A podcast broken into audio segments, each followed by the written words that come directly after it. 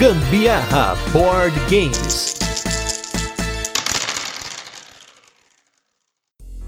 Konnichiwa, gosuman karoru to iimasu. Soshite, kore wa gambiara bodu gemu desu.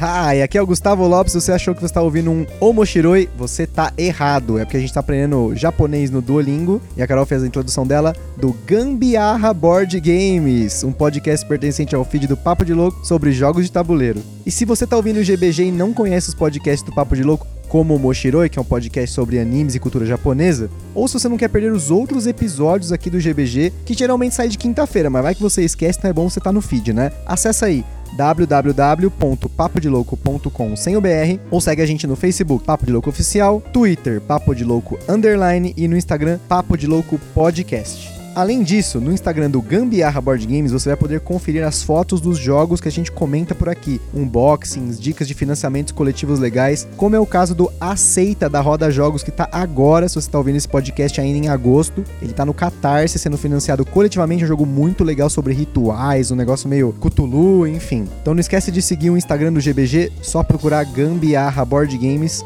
que é nós. Muito bem. Então, para a gente seguir na nossa prática de japonês, no nosso Duolingo, a gente tá com mais um jogo com temática japonesa. Se por acaso você não ouviu o nosso primeiro jogo com temática japa, que foi o Sushi Go, corre lá que tá muito legal. Hoje a gente selecionou o jogo Age of War para falar um pouquinho. É um jogo criado por um dos grandes nomes dos jogos de tabuleiro, que é o Rainer Knizia, ganhador de inúmeros prêmios, incluindo o Spiel des Jahres, um dos maiores prêmios de jogos de tabuleiros do mundo. No caso, esse é um prêmio alemão. Em 2008 ele ganhou com o jogo Celtis. Nesse nosso quarto episódio, então, a gente vai falar sobre o Age of War, que é uma caixinha com 7 dados e 14 cartas, que é show da jogo.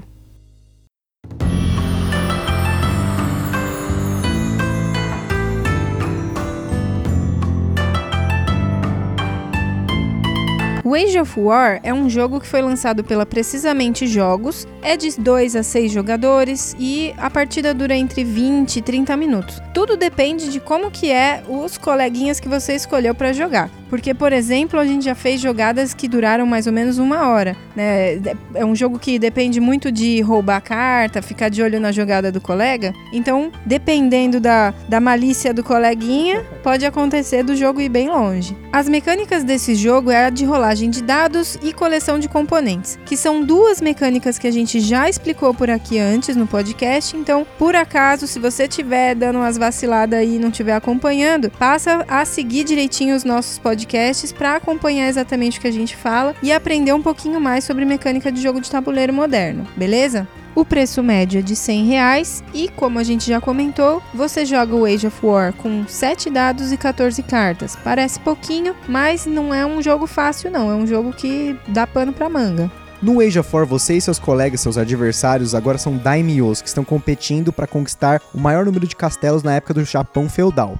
E como que vocês fazem isso? Através da rolagem de 7 dados, cujas faces podem ser espadas de 1 a 3, o capacete de Daimyo, que é um capacete vermelho, os cavalos, que são, no caso, a cavalaria, e os arcos, que representam os arqueiros na guerra.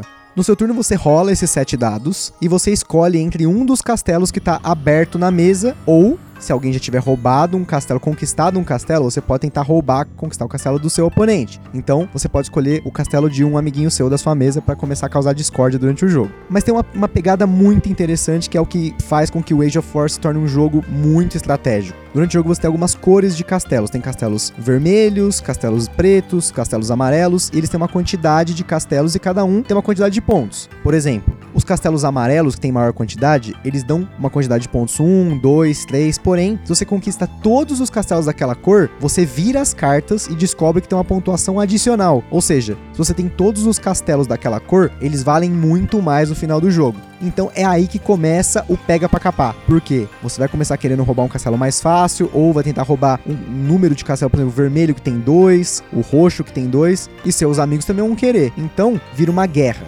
Porém, uma vez que você, se você for o primeiro que conquista um castelo, você consegue conquistar ele por um preço mais baixo. Você não precisa rolar um dado a mais. Uma vez que você rouba elas, você conquista elas e coloca aí no, no seu hall de castelos, ela começa a valer um capacete a mais. Então, toda vez que o seu oponente oponente for tentar conquistar ele, ele tem que rolar, ele tem que alocar, no caso, um dado a mais para poder conquistar esse castelo. Parece simples, mas quando chega na hora de jogar os dados, você vai ver que tem combinações que são muito difíceis de tirar. Tem hora que tem castelo que tem dois arcos, dois cavalos, três espadas. Você fala, não, com cinco dados a minha probabilidade é super alta. E no final das contas não é. Então como é que faz para você conquistar um castelo? Se você rolou o dado e você vai tentar conquistar o determinado castelo. Vamos supor que eu vou tentar conquistar um castelo amarelo.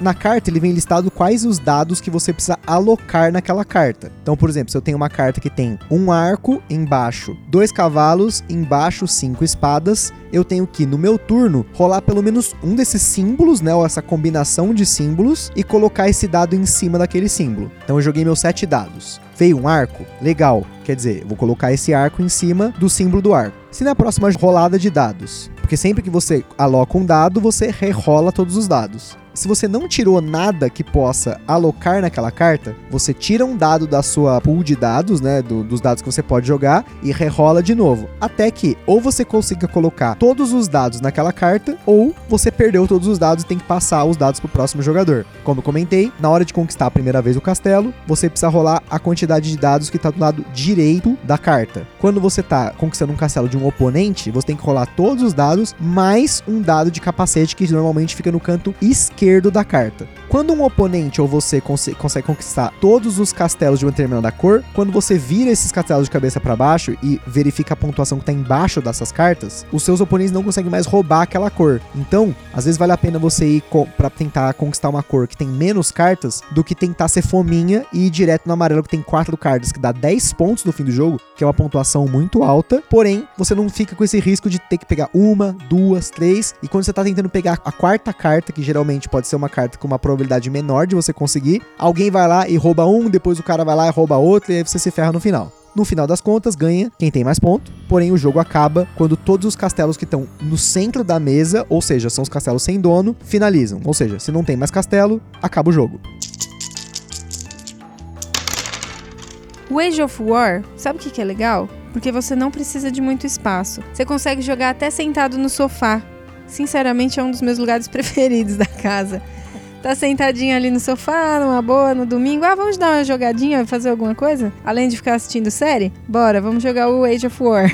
É um jogo simples, dá, é, é, bem interessante, você pode jogar realmente facilmente em qualquer lugar. Uma coisa só que a gente sugere é que você tenha né, uma dice tray para os dados não saírem quicando por aí. Uma outra coisa interessante também é eslivar as cartas, né? Porque como a gente muitas vezes fica arrastando a carta, né? Roubando de um, de um lado pro outro, né? Tirando do centro da mesa, enfim. Para evitar que tenha qualquer risco na carta, amasse, whatever. É interessante a gente estar tá eslivando. Tem um sleeve quadrado da Bucaneiros, que inclusive é o que a gente usou, que ele dá conta do recado. É bem interessante. Uma coisa que eu gostei muito no Age of War são os dados dele. São, esses dados são muito legais. São dados gravados, né? Com as cores, são dados bem pesados, assim, dados bem sólidos. É legal quando você tem um jogo, como a gente comentou no primeiro episódio, que foi sobre o King's Gold, você tem componentes customizados que tem uma qualidade muito boa. Então isso aí a gente dá um 10 aí pro Age of War. Com relação à temática do jogo, essa coisa dos daimyos, do conquistar os castelos, sinceramente, a temática não é muito forte nesse jogo, uma vez que ele poderia ser um jogo abstrato, com rolagem de dados e alocação de dados. Você poderia tranquilamente trocar o tema para piratas e o jogo continuaria o mesmo.